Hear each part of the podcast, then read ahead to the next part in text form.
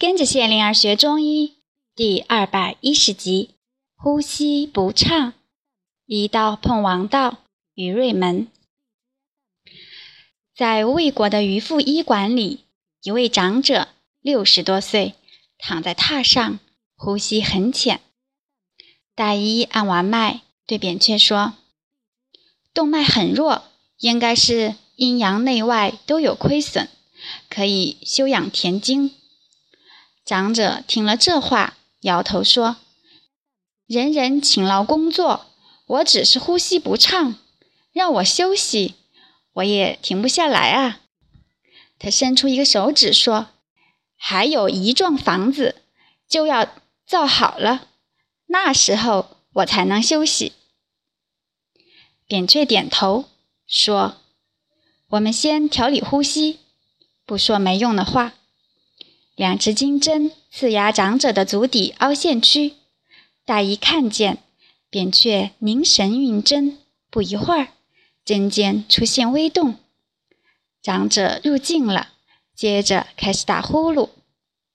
扁鹊半闭眼睛，全身的感觉汇聚在金针之间，别人会以为扁鹊静得像岩石，大医却知道。这是一道调针的关键时刻，他瞪眼看着，果然，长者的胸部开始起伏，呼吸量增大了，腹部也起伏了，呼噜声断断续续，两掌忽然张开松垂了，呼噜声趋向均匀。在隔壁，子阳用时针刺压病人的掌心。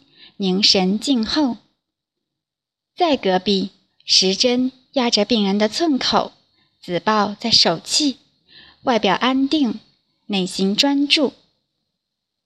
半个时辰后，扁鹊还像先前一样，运针按压长者的足底的凹陷区。在这份进攻的引领下，长者的呼吸持续深长。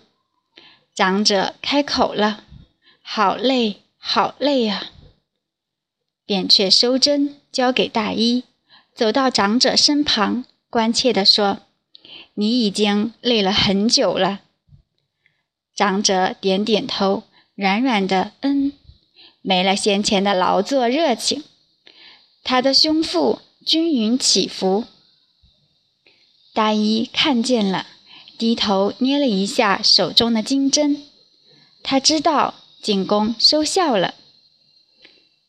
最后一个病人走了，医者和弟子先后跑去喝水，都有点急相，一口接一口。子豹喝了水，微喘着说：“魏国人工作勤快，看病也勤快，天下少有。”子豹说：“人家自愿，这是民风，不是教育出来的。”子豹吐了一口气说：“我倒是乐意在魏国工作，可惜国小，容易被大国欺负。”三个医者坐下。